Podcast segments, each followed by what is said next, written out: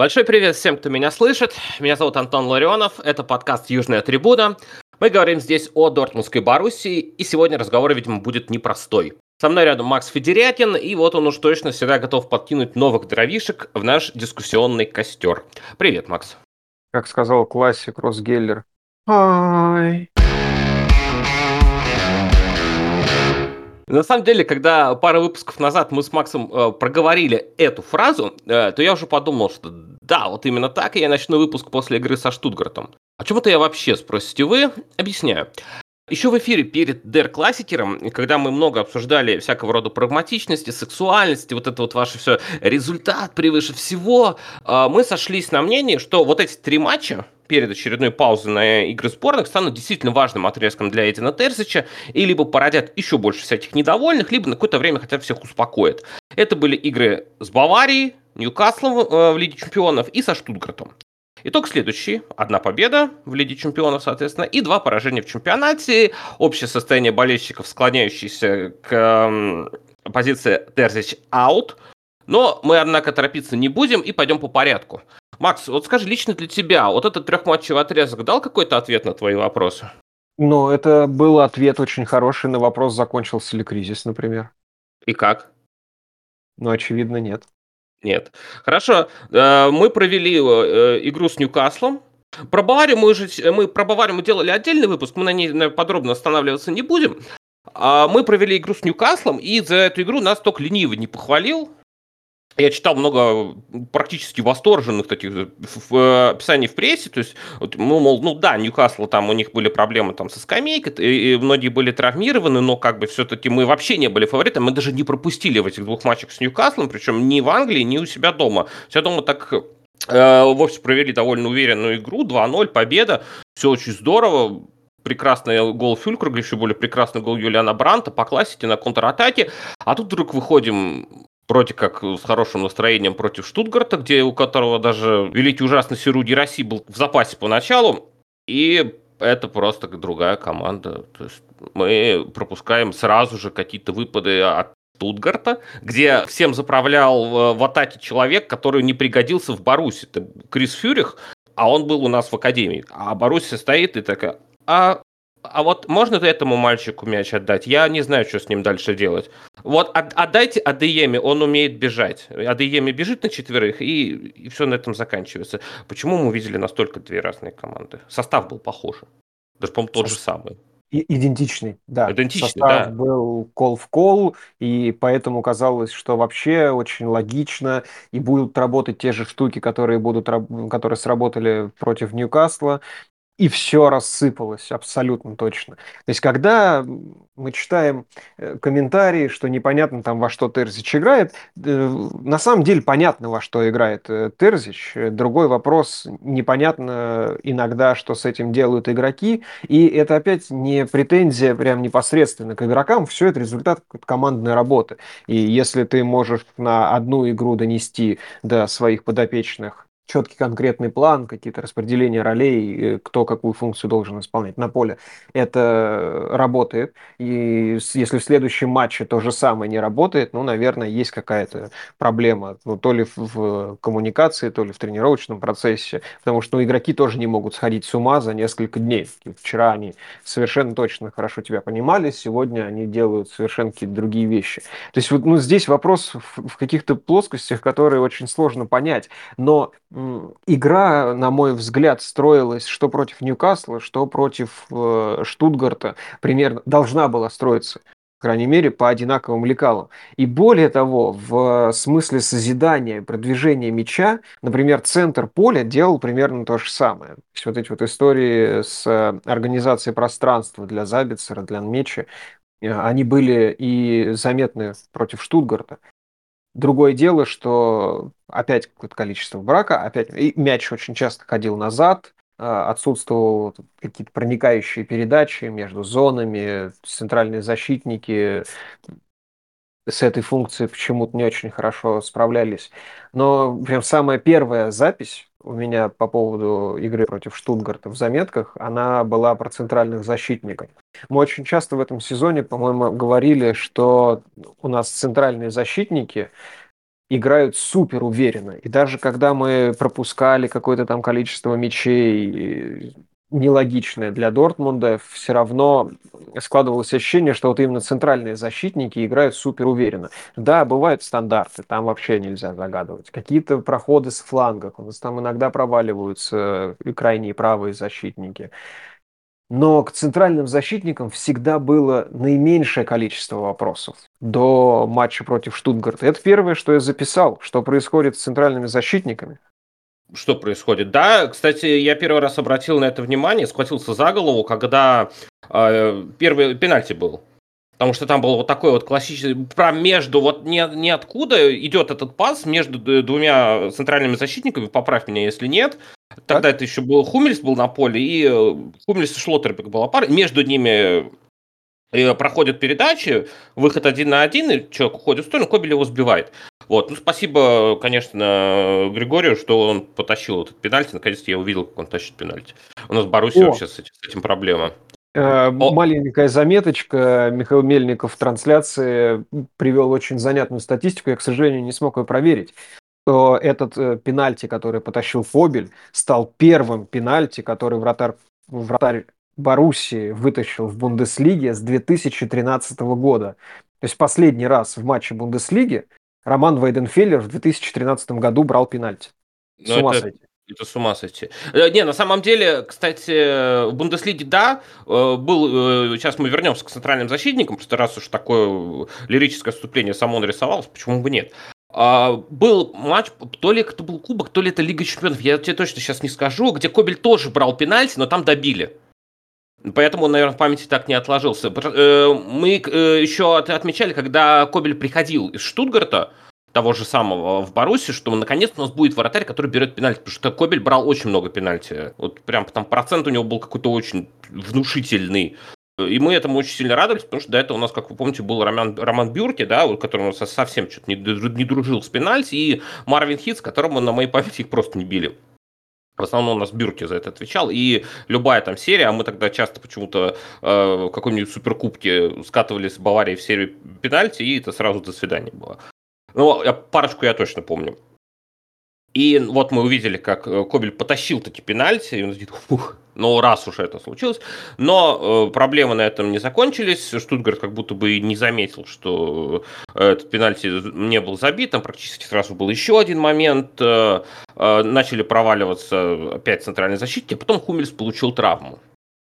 И э, вынуждено было перестроение, потому что игру на фланге, на правом фланге обороны начинал Николас Зюль, он был вынужден сместиться э, в центр, э, составив новую пару с Нико Шлоттербеком, потому что других центральных защитников у нас уже все. Антонис Пападополос, видимо, покинет Баруси по последним новостям, потому что не видит его в основном составе. Ну, ну и ладно, как бы это не наше решение. Э, на э, правый фланг перешел Юлиан Рюерсон, а вышел вместо Хумельса Рами Бенцебани и занял место на левом фланге. Но проблемы в центральной зоне не исчезли. Мы по-прежнему пускали, пускали, пускали туда игроков, и это действительно... Действительно, это э, проблема. При том, что Ника Шлоттербек, он все равно он восхищает своей игрой. Он великолепный игрок, он рискует. Ему, он молодой, ему можно так делать. Он вырастет в большого защитника. Ему еще очень, очень мало лет для центрдефа, но вот э, к другим есть вопросы. И как ты считаешь, вот давай перебрасываем мостик. Сейчас, наверное, очень, очень вовремя это международная пауза. Как э, вот, потеря Маца Хумельса, надеемся, что он восстановится уже к э, первым же играм после э, паузы на игры сборных. Потеря Маца Хумельса в этом матче, э, действительно ли она так сильно сказалась, или а, ты думаешь, что все продолжалось бы так же?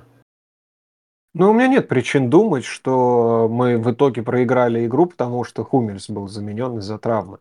Потому что, более того, когда был назначен первый пенальти, этот эпизод был не единичный уже на тот момент, когда между центральными защитниками шли такие проникающие передачи, там, низом или верхом. Это просто не было какого-то серьезного такого значительного обострения. Но такие и попытки были, и мяч проходил. Там игрок соперника не добегал, Кобель э, успевал взять мяч в руки. И дальше все это, во-первых, продолжалось, во-вторых, э, нас прошивали не только по центру, но еще и с флангов. Зюли, которого ну, обычно невозможно обижать, как минимум там на фланге, на бровке, их прошивали, просто прошивали передачами, дриблингом. У Штутгарта очень классно ходил мяч. И в смысле передач и в смысле в ногах продвижения. У Штутгарта это очень хорошо получалось, э, а у нас это не получалось абсолютно. Поэтому к защите в этом матче тоже большие проблемы. И вот я очень сильно расстроился, что как будто бы такие большие вопросы к защите прям с начала сезона впервые. Меня расстроило. Но мы можем дальше пойти. Вопрос в том, что да, мы пропустили от Штутгарта два мяча. Ну и что, мы два мяча от команд не пропускали и не отыгрывались, что ли? Или Да вот с Айнтрахтом не- было недавно. Абсолютно точно. То есть, опять же, мы возвращаемся к тому, что мы в построении позиционных атак или вообще атакующий свой потенциал абсолютно похерили в этот раз. Совершенно ничего не работало. То, что работало в матче против Ньюкасла, очень классно работало, за что мы действительно заслуженно получили, ну не мы с тобой, комплименты от очень многих экспертов.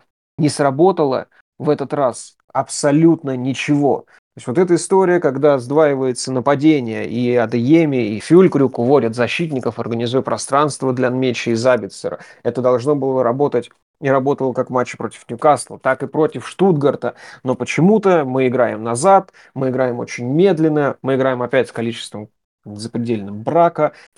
И все это настолько в статике. У игрока с мячом практически нет адресата.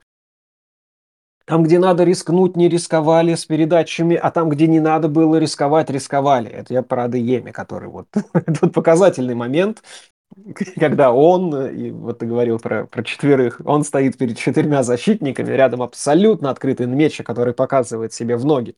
Давай передачу. Адееми смотрит на него, разворачивается и очень гордо бежит на четверых защитников терять мяч. Фантастика, просто фантастика. Я не представляю, как, как в его голове вот сложился образ, что он сейчас вот это вот все сделает. Вот как-то так. Вау. Не знаю. Но я очень сильно ругался на него, конечно, в этот момент.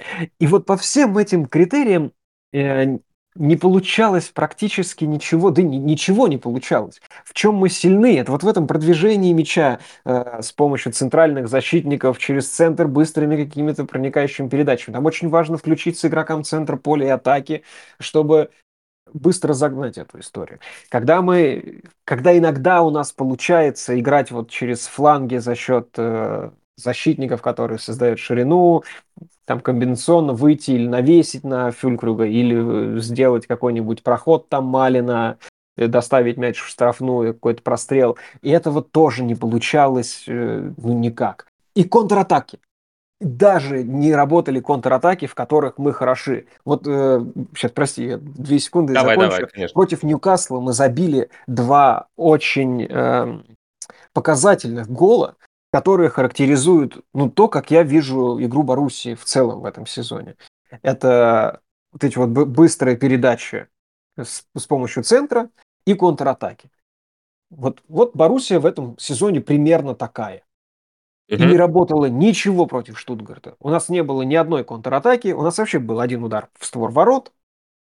То есть гол был забит. На какой минуте? На 36-й? На 37-й? Ну, где-то где так, да. Первая единственная атака за матч с ударом по воротам. С Там ума сойти. во втором тайме была еще штанга после удара Марселя Забицера и рикошет при счете 1-1. Э, Но он даже не по- этот удар не пошел ну, за счет удара. Статистику. За счет удара в створ не пошел. Уже сам вспоминал вот героический поход Карима Адееми на четверых. И по, про Карима хочу немножко отдельно поговорить. Мы с тобой после матча вчера общались, и переб- я, я тебе кидал видео, различные нарезки, и говорил, я не понимаю, что случилось с Каримом Адееми. Я кидал тебе видео его выступления за Зальцбург, и говорю, что это просто другой человек. И ты э, в ответ э, мне прислал очень интересное наблюдение, что, э, мол, я смотрю на него и понимаю, что у него вообще нет пространства сейчас. То есть это, э, да, Карим, как ты сам отметил, понятно, что форма так себе, понятно, что, но он не мог все потерять разом, у него по-прежнему сумасшедшая скорость. У него есть какие-то вот эти моменты, которые просто он не мог расстрелять. Даже вот пусть он бухать 10 дней будет, Но он все равно это, это с ним останется. Но у него нет вот этой его стихии. Неужели, когда человека покупали уже по Терзиче, да, он же приходил уже, зная, к кому он приходит, то есть под кого. Э, приходит Карим Адееми, и мы такие, ну, э, пожалуй, мы, конечно, бежать не будем, ну вот, будем разыгрывать вот на, на трех метрах все. Почему так получается? Почему мы выпускаем игрока, который хорош именно на пространстве, под э, игру, которая ну, немножко не, даже не пытаемся как-то адаптировать ее. А, она, а Баруси очень любили всегда адаптировать э, игру под э, сильные качества атакующих игроков. Особенно вингеров. Да, особенно вингеров. То есть это вот пример того же Джейдена Санчо, угу. который... Ну, Джейден Санчо игрок, наверное, еще большего функционала. Он просто умел и так, и так. Э, в своей лучшей форме. Он умел и на пространстве, и на носовом плоске разобраться. Ну вот мне в смысле Джейден Санч как раз и вспоминаются эти быстрые розыгрыши на флангах у чужой штрафной, в том числе при позиционных атаках с этими забегами в полуфланге, с врываниями в штрафную, с открываниями. Очень медленно двигается мяч у нас в позиционной атаке тоже. Я не очень сильно понимаю, э, от чего это зависит. Вообще у нас всегда с тобой почему-то много вопросов, почему так случилось. И вот этой активности с мячом на фланге тоже очень много. Если полистать мои заметки по матчам, э, очень много я найду вот этих вот приколов, что мяч двигается очень мало, что игроки с мячом э, заперты на фланге, что у них очень мало поддержки. Если защитник Баруси с мячом на фланге, у него практически нет адреса, адресатов. Это вот тоже красная линия идет по этому сезону. Почему-то центральные полузащитники не очень сильно поддерживают, или они там играют в двойке в какой-то, перепасуют друг с другом и отдают мяч назад к центральным защитникам, все по новой. А вот каких-то таких супер комбинаций, особенно быстрых комбинаций с использованием фланговых защитников, э, вингеров и центра поля, я что тут вообще не очень припомню в этом сезоне, хотя это та штука, которая в Боруссии при там, подборе исполнителей известных, она работала. И даже с учетом там Дони Малина на работу, там Юлина Бранта на фланге. И тоже время от времени это все работало. Сейчас вообще не работает. В этом сезоне это не работает, это практически не используется. Э, если только там вывести, попробовать да, на какое-нибудь свободное пространство условного Малина, чтобы он по бровке протащил и навесил или прострелил. Это я все про позиционную атаку, конечно, говорю, не про контратаки, там другая логика. И это практически не работает, или вообще даже не работает. Э, и у меня нет ответа, почему так происходит. Правда? То есть как будто это что-то системное, потому что игроки у нас на флангах играют совершенно разные. И даже Адееми и Байно Гиттинс, которые, наверное, вроде как похожи в своем э, безумии, как будто они чуть по-разному действуют. Почему так происходит? Правда нет ответа фразу «похоже в своем безумии» я, пожалуй, утащу себе с твоего разрешения. Мне очень понравилось. Буду ее использовать. А вот Москвинец еще... у нас да. предательски травмировался. Я предательски травмировался. Да, да, да, да, да. Это, это тоже шикарно. Это э, спасибо Кириллу Бельскому за эту фразу. Да. Вот о ком еще хочу поговорить. Э, если ты помнишь, в первом матче с Ньюкаслом в Лиге Чемпионов мы драматично потеряли Эмре Джана. А, на замену вышел тогда Салих Асджан, и мы все выпуски после уже матча первой игры с Ньюкаслом, мы Салих Асджана склонны были хвалить и говорить, какой он молодец, что МР заменил вот так вот МР, который все-таки и капитан наш, и э, много полезных вещей делает. За это время а, мы проиграли больше игр, чем в Бундеслиге, чем за предыдущее время с начала января. Э, ты неоднократно отмечал, что у Эмраджана есть фантастическая способность за всеми все почищать как пылесос. Может быть, все-таки отсутствие Эмраджана сказалось?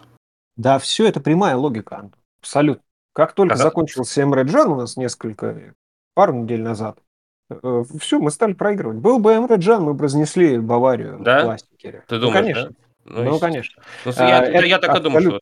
Ну, ты же что? Ну, это же простая закономерность. Нет да. Мараджана, мы проигрываем. Все, приехали. А, кстати, кстати, вполне вероятно, что вот эти истории с э, длинными передачами, с проникающими передачами между двумя центральными защитниками, будь э, Имре Джан на позиции опорника, вполне вероятно, ну, не исключено, как минимум, что эти передачи или не работали бы, или работали бы хуже, или были бы перехвачены. Да очень классно в сослагательном наклонении, на самом деле, говорить. Ну, мы хотя бы попытаемся уже. Да, вообще, ну, да. Слушай, э, ради чего нам еще собираться тогда?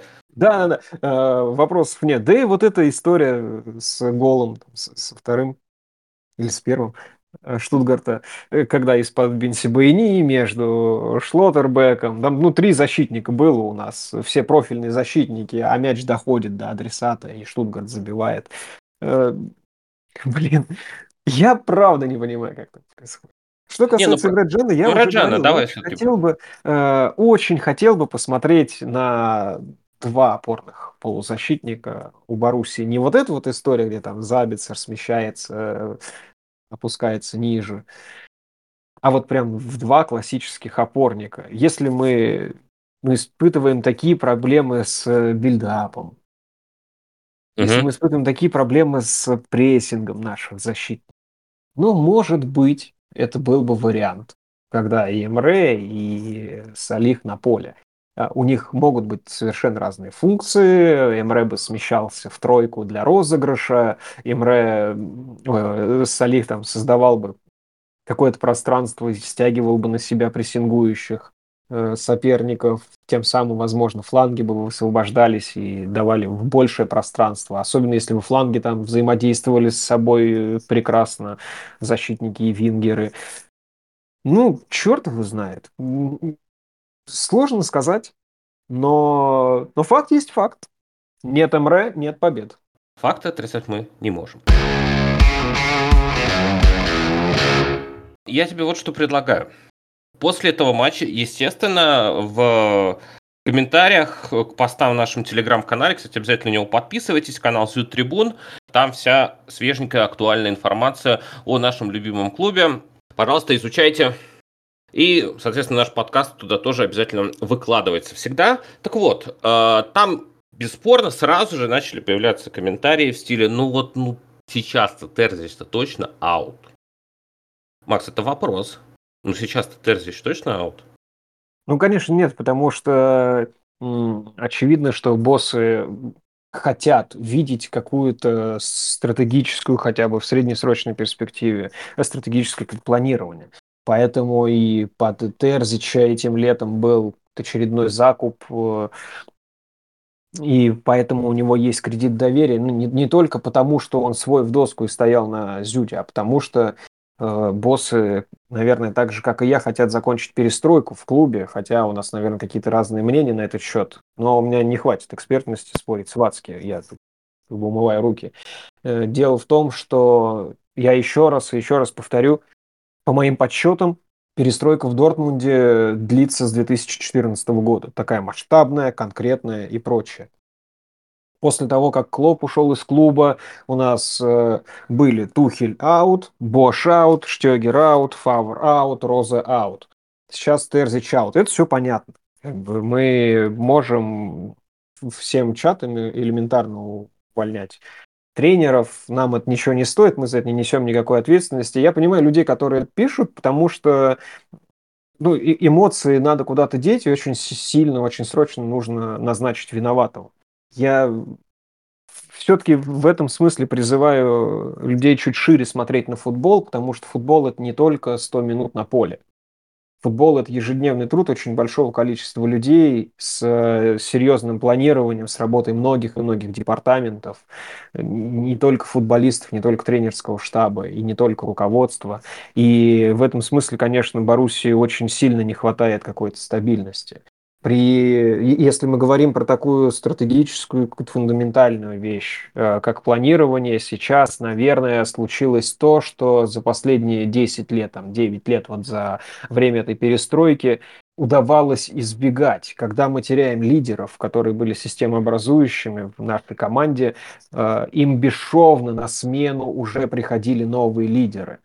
Мы продаем всяких Левандовских, приходят всякие Абамиянги, мы продаем всяких Санчо, приходят всякие Беллингем. Ну, в общем, вот, вот этот конвейер, он работал все эти 9 лет, и я не знаю, это чудеса скаутской какой-то службы или настолько четко выстроенная система внутри клуба, что это удавалось. Это везение или как какая-то фундаментальная работа сотрудников? Я не знаю, мне сложно оценить, потому что я просто нет никакой у меня информации для этого, чтобы хоть как-то анализировать даже на уровне диванного эксперта.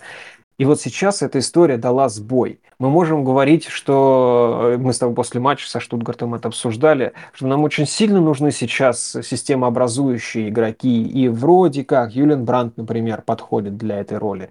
Если мы говорим про системообразующие какие-то связки, то, казалось бы, Брандт и Ройс, которые играют вместе уже тоже очень много времени и знают друг друга очень хорошо, тоже должны оказывать на игру, свое такое влияние, которое будет похоже на образование командной игры.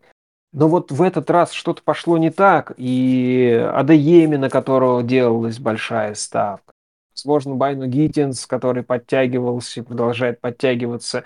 Вот эти игроки пока не выстреливают. И Бранд, несмотря на то, что прямо сейчас он самый лучший игрок в Дортмунде, наверное, ну, можно сказать, что он феерит, а с другой стороны, это, знаешь, какое-то решение в эпизодах, когда ты прекрасный игрок, ты можешь э, разобраться с каким-то эпизодом, но вот фундаментального влияния на игру всех 11 человек на поле как будто бы все равно он не оказывает.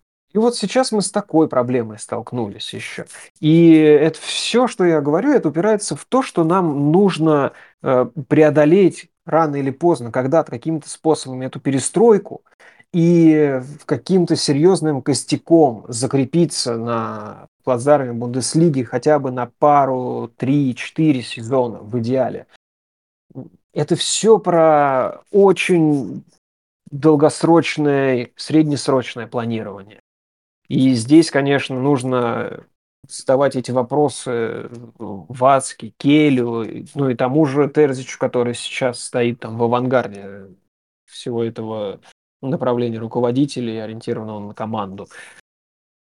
Это очень сложный фундаментальный вопрос для меня. Я понимаю, что самый простой способ сейчас, вот Бавария в прошлом году это показала, да, например, мы можем прямо сейчас уволить Эдина Терзича, мы можем прям вот с наступлением зимы, с открытием трансферного окна с января, мы можем продать э, наших самых дорогих игроков, э, сделать какой-то перезакуп, но это то, что все равно приведет нас к продолжению перестройки.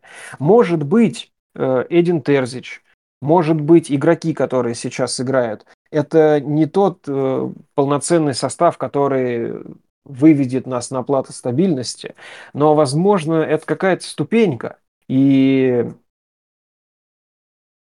если мы будем строить команду постепенно, не совершая каких-то нервных э, решений, прям сиюминутных, возможно, это нас приведет к какой-то стабильности.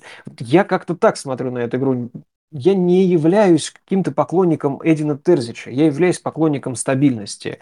А, в прошлом сезоне Терзич показал, что он умеет разбираться с кризисами в команде. Я очень хочу, чтобы случилось так и в этом сезоне, потому что результаты для нас тоже очень сильно важны, потому что игры в Лиге Чемпионов для нас важны, квалификации в Лигу Чемпионов э, на следующий сезон – это самое важное, что, наверное, только может быть, потому что мы очень сильно завязаны на деньги от Еврокубков, пожалуй, в первую очередь. Если там деньги за телепросмотры, за телеправа э, нам придут так или иначе в примерно известном количестве, то деньги за Еврокубки зависят только от результатов здесь сейчас.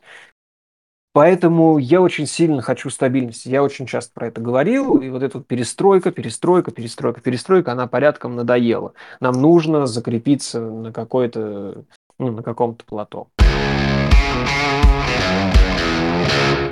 Мы с тобой часто говорим об этом за эфиром, но об этом часто говорю я, наверное, в первую очередь поднимая этот вопрос. И ты сейчас упомянул деньги от Еврокубков, э, которые крайне важны для Боруссии Дортмунд.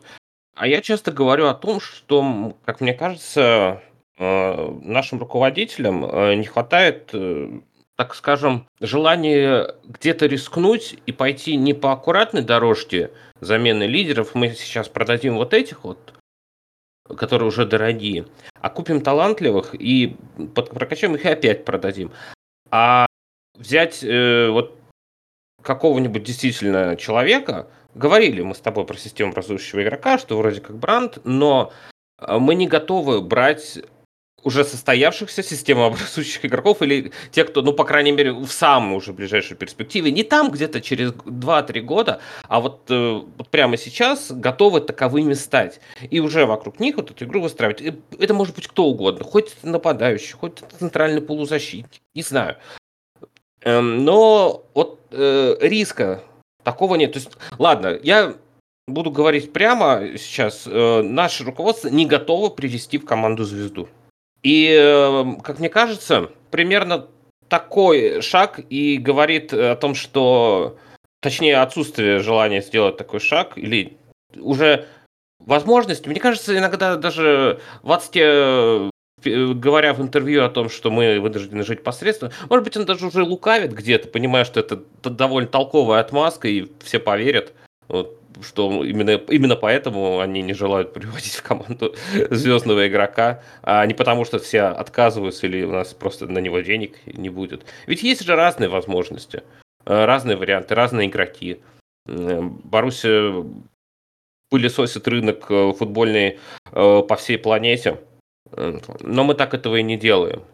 И кажется, что этого нам тоже не хватает. Вот на этот счет у меня есть какое-то мнение, не знаю, насколько оно вообще адекватное. Что касается «Ватские денег», э, конечно, он не лукавит. У нас э, несколько недель назад на канале вышел очень большой разбор финансовой деятельности Боруссии по итогам прошлого года, календарного, потому что команда отчиталась, э, ну, клуб отчитался о, финансовых своей, о своей финансовой деятельности. Это очень полезно почитать э, вдумчиво. Я настоятельно рекомендую всем людям, которые нас э, слушают, и спасибо вам за то, что вы нас слушаете, потому что все эти штуки э, дают понимание того, как на самом деле функционирует немецкий футбол и ваш любимый клуб Боруссия, в частности, э, что происходит с деньгами. Там нет каких-то сверхприбылей.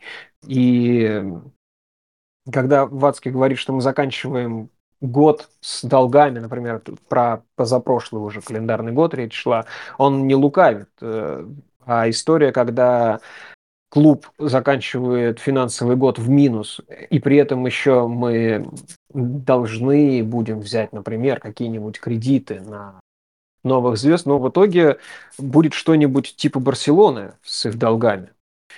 Только правило 50 плюс 1 в Германии не позволит кому-то перепродать клуб фиктивно или неэффективно, обнулить все долги и остаться на поверхности что, например, для Англии это характерно, это так может сработать. Быть, для Испании так может сработать. Для Германии так точно не сработает. Если клуб обанкротится в Германии, он обанкротится целиком и полностью. Он будет закрыт. И придется что-то строить с нуля, и, а это ну, это не перестройка с 2014 года, это совсем какая-то другая история. Но это ладно, это прям уж совсем я куда-то углубился. Я по поводу звезд. Есть ощущение, что просто твое представление о звездах немножко отличается от представления о звездах э, клубных боссов, потому что э, сейчас мы имеем в своем составе лучшего бомбардира Бундеслиги прошлого года. Год назад мы купили одного из лучших бомбардиров прошлого года, это не Модеста. Он там на четвертой строчке был, ну, 20 мячей он забил или больше, но все равно неплохой результат. Э, до этого, если мы вспомним, мы покупали э, лучшего бомбардира из Италии, Чиро Иммобили, который фантастически играл в Италии, отвратительно играл в Германии, потом уехал назад в Италию и снова стал фантастически играть. И, наверное, там просто немножко более сбалансированный взгляд на звезд. Смотрят на статистику, на характеристики, такие, окей, вот этот парень, он там один из лучших в лиге, например, в немецкой. Мы хотим его себе мы покупаем, и оказывается, что что-то где-то идет не так, что-то работает не так, у кого-то адаптация, у кого-то что-то еще. Вот, кстати, про Фюлькруга такое сейчас сложно сказать, потому что он так или иначе забивает. Такое дело, что как будто бы недостаточно. Но он очень важен в игре. И тем не менее, а, могла ли себе позволить этим летом Боруссия купить Лукак? Ну, скорее всего, могла. Э, решили купить под занавес э, трансферного окна, когда уже и по Лукаку все было там решено, и по остальным тоже. решили купить Фюлькруга как лучшего бомбардира в лиге. Но это же тоже выбор, основанный на чем-то, правда? Ну, по сути, да. Просто Лукаку хочу сделать ремарочку в аренду. В аренду он ушел в Рому. Uh, уж аренду Лукаку там за 5 с чем-то миллионов, именно такая цифра фигурирует официально. Я думаю, Боруссия могла себе позволить, но это было бы решение на год. Но если бы Лукаку принес в Дортмунд серебряную салатницу, ничего страшного, я думаю. Э, но это касается... Я просто, да, к тому, что разное представление о звездах. Мы да. с тобой в этом контексте говорим про какие-то супер громкие фамилии. Да, например, вот если брать, брать ту же самую Рому, да, я часто к ней апеллирую, просто потому что слежу за командой, за этой в том числе. До, до Лукаку, да, прихода его вот на год, э, в Рому в качестве свободного агента, свободным агентом перешел Пауло Дебала. А мы понимаем, что Пауло Дибала вот это как раз игрок принципиальный нового уровня. Пауло Дибала это практически гениальный игрок, вокруг которого действительно можно строить игру. Дело в том, ну, проблема там другая, то, что Пауло Дибала, он э, довольно травматичный товарищ, и с его-то историей болезни он у нас, наверное, бы вообще из лазарета не вылезал, поэтому вряд ли он подходящая фигура для Боруссии. А если бы играл, ну, мы бы, конечно, понимаем, насколько это, насколько этот человек способен усилить команду. Вот, например, был прототип, а прототип и фамилия, да. Вот свободный да, агент. Кроме всего прочего, мы еще не учитываем тот факт, насколько важно для немецкого клуба и для руководства немецкого клуба подписывать все-таки немцев.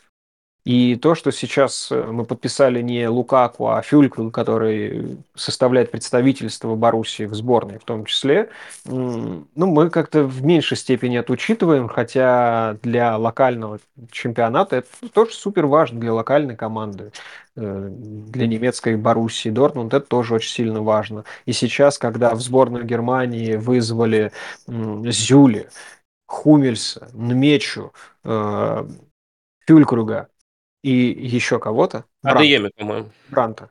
Даже Адееми, по-моему. Вот Адееми, по-моему. Куда-то по вызвали, ну, ну, может А, в, в этот, наверное, в молодежный, наверное. Возможно. Ну вот, в основной сборной мы имеем представительство в пять человек. Это довольно большое представительство. И я думаю, что на этом уровне футбольные боссы ставят себе плюсик, что вот, да, и Фюлькрук – это последнее приобретение. Так что да, у нас, скорее всего, просто разные представления о звездах. И, может быть, мы и к этому придем. Но я, опять же, говорю про то, что должно быть э, очень вдумчивое планирование и очень аккуратное развитие, чтобы закончить, в конце концов, эту перестройку. Есть вероятность, что уже вот с этой перестройкой не справляются руководители, потому что мы там наблюдаем и по последнему, например, трансферному окну, в том числе. В общем-то, у Вацки заканчивается в следующем году контракт. Да. И есть вероятность, что мы станем свидетелями довольно интересных изменений в клубе. Я не исключаю, что Вацки в следующем году покинет клуб. Это ну, домыслы, это фантазия, это не инсайды никакие, нет, нет, просто э, есть такое ощущение. Потому что еще и в СМИ форсируется так или иначе кандидатура преемника. Кого называют, кстати? Так что э, Камера, он, по-моему, у нас Камера, исполнительный да? сейчас директор, да, он занимался маркетингом в клубе. И да, вот по совокупности причин, которые мы сами находим в рассуждениях, по совокупности всяких информаций от СМИ, ну, можно предположить, что да, э, эра стабильности с небольшими заработками, с неудержанием лидеров, вот с э, тем, что характеризует Боруссию Вацке, эта эра может подходить к концу. Другой вопрос, что там вместо нее настанет, вместо этой эры, что придет на смену. Ой, ну, я не знаю. Мы будем оптимистами. И чтобы э, подвести некий итог под всем сегодняшним выпуском, я предлагаю взглянуть на наш календарь ближайших матчей. Там все очень, конечно, страшно. После международной паузы 25 числа мы возвращаемся э, в Бундеслигу, и на Вестфаленстадионе Боруссия примет э, своих тезок из Мönchengladbach. Будет очень важный матч в плане э, показать, ну, вы понимаете, реакцию. Крайне интересно, что из этого всего выйдет. Но дальше, дальше, конечно, просто, просто ад. Это, это игра с Байером, это важнейшие матчи в Лиге Чемпионов с Миланом и ПСЖ, это, опять же, встреча со Штутгартом в Кубке, это игра с Лейпцигом, это игра с Аугсбургом 16 числа и игра 20 э, э, декабря с Майнцем, это будет 16 тур, и это будет э, последний тур перед уходом на зимнюю паузу. Глядя на вот этот вот действительно внушающий трепет календарь, оцени, пожалуйста, вероятность того, что Терзич может не справиться с этим кризисом, и ко второму кругу команду будет готовить другой специалист. Есть такая вероятность. Ну, примерно. После, до этих трех матчей, ты, она, э, как ты считаешь, она была выше или ниже? То есть он, он себя приблизил к этому? Конечно, приблизил. Э, сто процентов приблизил. Мы с тобой и говорили, да, про то, что ноябрь и вот эти вот три игры конкретно как кульминация будут очень серьезной проверкой для Терзича. Матч с Ньюкаслом конечно, ему чуть-чуть э, малину эту как-то приукрасил. Э, так или иначе, я думаю, что он, его рейтинг среди боссов э, понизился.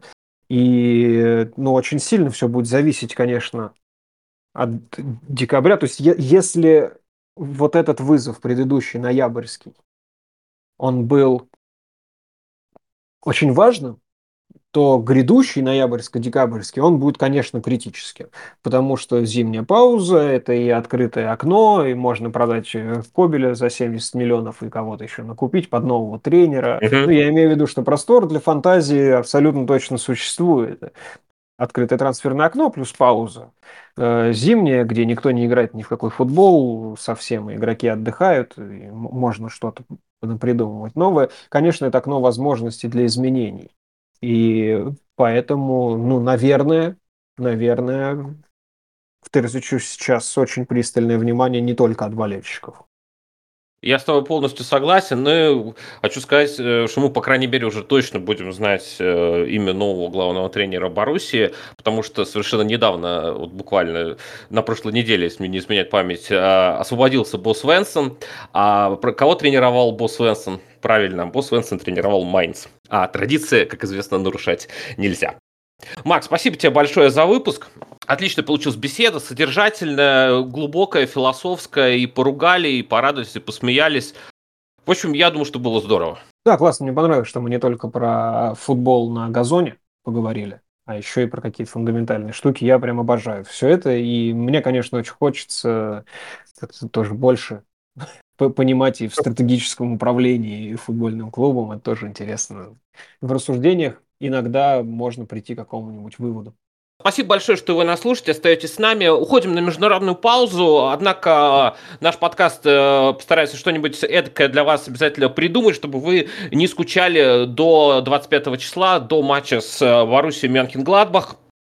Еще раз низкий поклон вам за то, что вы нас слушаете. Нас можно найти на Ютубе, на стриминговых площадках, на Яндекс.Музыке, на Spotify, на Apple Podcast. Мы работаем для вас а вы любите Боруссию, болеете за Боруссию, что бы ни случилось. Меня зовут Антон Ларионов, это был подкаст «Южная трибуна». Ауфидерзейн. Фидерзейн.